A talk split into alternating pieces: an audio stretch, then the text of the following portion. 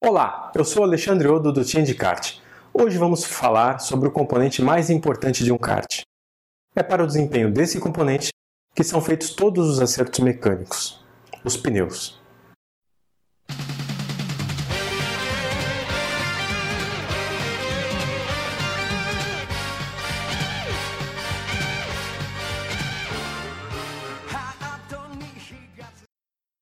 Dica número 2: Aquecimento dos pneus.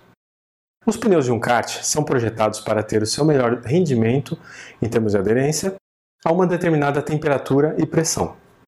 Quando você sai do box com os pneus frios, sua borracha ainda não está nessa condição ideal e por isso o kart começa escorregando.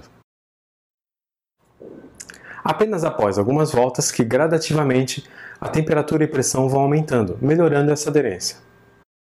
Logo, você passa a sentir o kart mais equilibrado.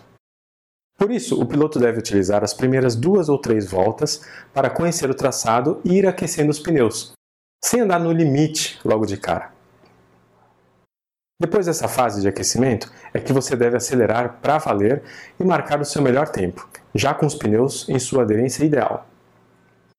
Erro comum: o piloto sai do box já como um louco, acelerando tudo, escapa da pista, roda, fica preso nas barreiras de pneus ou na grama fora da pista. Outras vezes, o piloto quebra o kart, impossibilitando seu retorno à bateria ou até provocando acidentes com outros pilotos. Agora que você entende um pouco mais sobre o funcionamento dos pneus, dependendo da temperatura ambiente, você pode se deparar com dois tipos de situação. A primeira, em um lugar muito frio, você vai demorar mais a aquecer os pneus e provavelmente não terá qualquer problema de superaquecimento deles. Já em um lugar muito quente, com sol a pino, pode acontecer de que, no meio de uma corrida, você passe a sentir seus tempos de volta aumentando e a aderência do kart piorando. Neste caso, seus pneus podem estar superaquecidos. Para corrigir esse problema, você deve saber que os pneus aquecem mais nos contornos das curvas e nas freadas, e resfriam nas retas. Para corrigir um superaquecimento, você deve, por algumas voltas, abusar menos nas freadas, freando um pouco antes, com menos pressão no pedal, até deixar o carro rolar no contorno das curvas sem frear ou acelerar. Você deve também fazer um traçado mais redondo, sem tantas jogadas de volante.